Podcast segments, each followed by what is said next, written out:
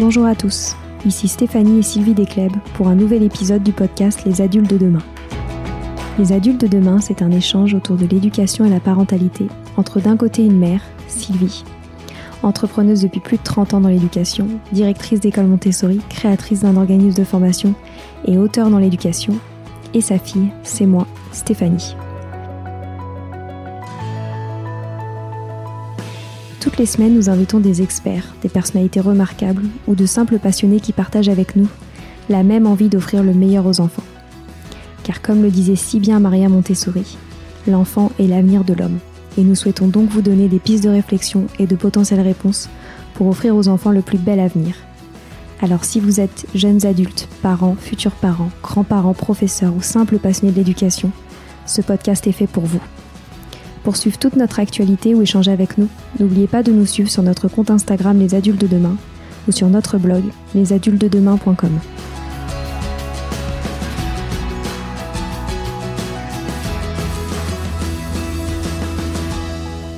Bienvenue sur les pauses éducatives de Sylvie, un nouveau format de podcast en plus de nos discussions quotidiennes.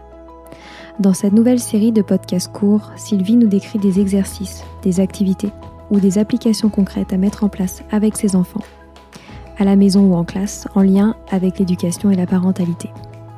L'idée est que vous repartiez avec encore plus d'idées à mettre en place dans votre quotidien pour égayer votre vie et celle des enfants. Alors bonne écoute Dans l'épisode d'aujourd'hui, je vais vous proposer des activités estivales pour les enfants entre 6 et 12 ans. Je vous rappelle les épisodes du 21 juin sur les activités de l'été pour les plus jeunes entre 2 et 6 ans, et puis l'épisode du 28 juin où je vous donnais des conseils de livres pour les enfants de tout âge pour, pour cet été, pour ces vacances. Donc dans les activités estivales pour les plus grands, il y a toujours cette idée excellente de faire un herbier de ramasser tout ce que l'on trouve autour de, soi, selon la région où l'on est, de les mettre euh, dans des presses ou dans des journaux ou des livres pour qu'ils sèchent, et ensuite de réaliser un joli herbier en faisant les recherches sur les noms des plantes, sur euh, où est-ce qu'elles poussent, de quelle façon, etc. Ça fait toujours des très jolis cahiers qui sont euh, de jolis souvenirs pour plus tard, où l'enfant s'applique à bien écrire et apprend plein de choses. On peut aussi organiser ce que les enfants aiment beaucoup, ce sont des pique-niques. Et même euh, si on va pas en vacances, on peut faire un pique-nique à la maison, un pique-nique au fond du jardin. C'est toujours des grands moments de partage. L'enfant peut préparer lui-même le pique-nique, ce qui lui permet de cuisiner, de, d'imaginer des tas de choses. Et c'est toujours aussi un grand plaisir pour l'enfant. Quelque chose qui est très amusant, ce sont de faire euh, des batailles d'eau avec des éponges. On prend des bassines et on fait des batailles d'eau avec des éponges. Dans les moments où il va faire très chaud, c'est vraiment des, grandes parties d'amusement et de rigolade qui plaisent énormément aux enfants euh, plus âgés. On peut aussi fabriquer un cerf-volant. Ça, vous allez sur les sites internet, c'est très bien expliqué, c'est pas très compliqué à faire. Et fabriquer un cerf-volant est vraiment une, activité très agréable. Et ensuite, on va à l'extérieur pour euh, faire du cerf-volant, des activités qui, durent longtemps et qui sont vraiment euh, que les enfants aiment énormément.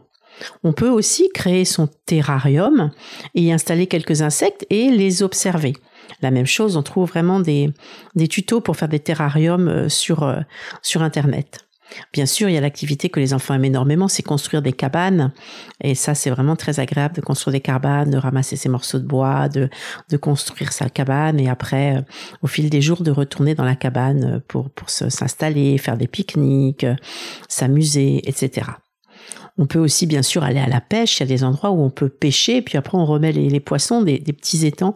Ça c'est toujours une activité qui demande beaucoup de patience, mais qui est aussi très, très plaisante. On peut aussi euh, faire de l'archéologie glacée, c'est-à-dire que on, place des petits objets euh, à l'intérieur de glace, on, fait solidifier avec des objets à l'intérieur, et ensuite on laisse les enfants euh, trouver leurs moyens pour, euh, pour découvrir tous ces petits objets.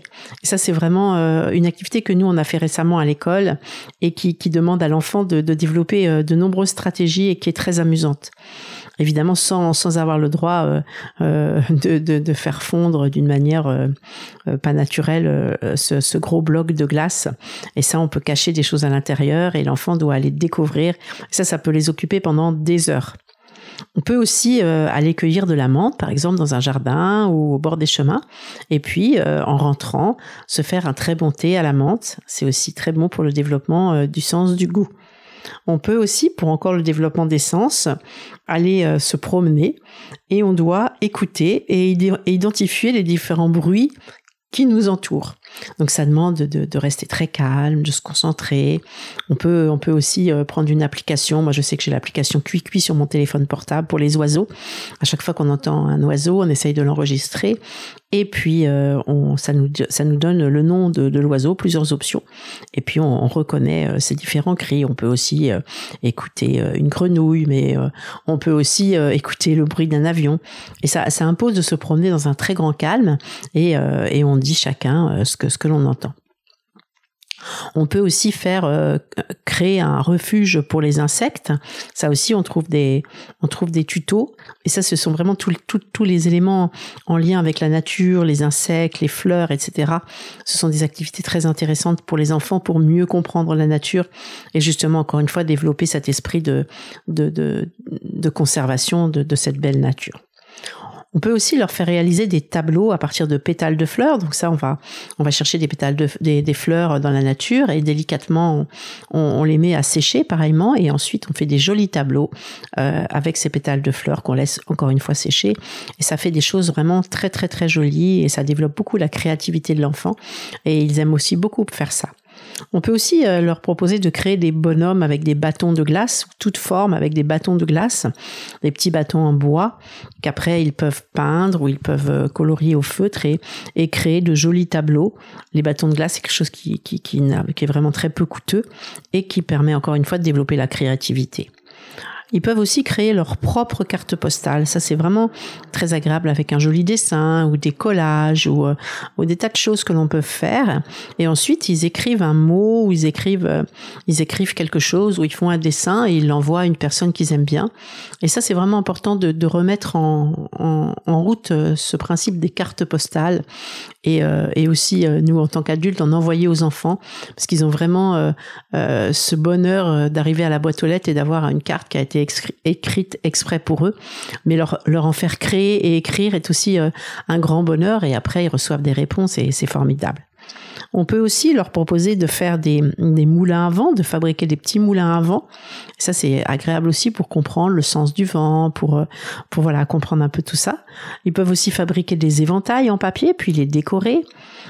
S'ils vont euh, en bord de mer, on peut leur proposer de, de peindre sur des galets. Donc, ils peuvent peindre des mandalas ou ils peuvent peindre des, jeux de d'association de, de, chiffres et de quantités ou euh, ou des mémories, euh, des choses comme ça avec des galets.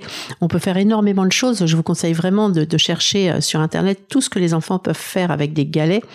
L'autre jour, nous on se promenait et il y avait des enfants qui vendaient leurs galets peints puis vernis et c'était très mignon. Et il y en a qui faisaient vraiment des très jolis choses.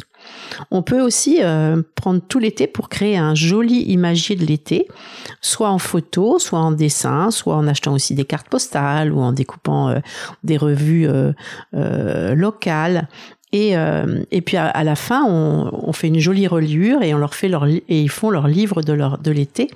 Et ça, c'est vraiment un travail qui peut se passer quoi Une activité qui peut se passer sur tout l'été et qui est vraiment euh, agréable pour eux et qui euh, qui après restera. C'est leur journal de l'été. Et évidemment, il faut les accompagner, il faut le faire avec eux parce que ils, peuvent avoir besoin d'aide pour écrire, pour pour réunir les éléments. C'est une activité qu'on peut faire ensemble par exemple, pendant un temps calme en début d'après-midi, réaliser cet imagier de l'été. Donc, si l'enfant n'écrit pas beaucoup, ben, on peut faire qu'avec des images. Et puis, euh, on peut faire tirer certaines photos que qu'on a faites, euh, qu'on a prises. Et justement, ça, ça, ça implique que l'enfant va être beaucoup plus observateur, il va être beaucoup plus intéressé par tout ce qu'il voit parce qu'il sait qu'il aura aussi cet objectif de d'en faire un petit compte rendu. Et puis, euh, vous en faites une vraiment une très jolie reliure. Et puis, c'est vraiment le livre de l'été de l'enfant et ça peut être une habitude un petit peu chaque année. Ça peut être aussi euh, euh, l'objet d'un exposé qu'ils feront à leur retour à la famille ou même à l'école ou à leurs camarades. Et c'est vraiment quelque chose de très bien. Ils peuvent aussi créer des instruments de musique avec des éléments de la nature. Ça, c'est pareil. Vous trouverez des tutos très bien faits euh, sur euh, sur sur internet. Et puis aussi faire euh, ces fameuses attrape rêves qui sont faciles à, à créer et qui qui sont vraiment une protection pour eux pendant la nuit ou qui peuvent offrir à quelqu'un qu'ils aiment beaucoup. Et voilà, tout ça, c'est des activités euh, euh, créatives, euh, des activités qui peuvent être artistiques et que l'on peut faire avec eux. C'est des moments de partage qui sont qui sont bien en dehors d'un moment scolaire et qui créent vraiment des, des, jolis souvenirs et très importants pour, pour les enfants. Voilà, c'est fini pour aujourd'hui. On espère que cet épisode vous a plu. Avant de se quitter, on a quand même besoin de vous. Si après avoir écouté cet exposé, vous ressortez avec plein d'idées pour apporter le meilleur aux enfants, n'oubliez pas de nous laisser 5 étoiles et un petit commentaire sur Apple Podcast, sur iTunes ou toute autre plateforme d'écoute de podcast. Cela nous aidera à mieux ressortir et surtout à nous motiver pour continuer cette aventure ensemble. Si vous avez des suggestions, des idées de thèmes, des questions à poser, n'hésitez pas à nous contacter sur les réseaux sociaux, Instagram ou LinkedIn, en tapant les adultes de demain. Nous serions ravis d'échanger avec vous. Si vous souhaitez en savoir davantage sur Sylvie, je vous invite vraiment à aller voir son blog sylvidescleb.com ou à la suivre sur Instagram en allant sur son profil sylvidesc, D-E-S-C, Montessori. Enfin, si vous souhaitez en savoir plus sur le calendrier des prochaines formations Montessori, rendez-vous sur www.apprendre-montessori.fr. On a hâte de vous retrouver vite et à très bientôt sur les adultes de demain.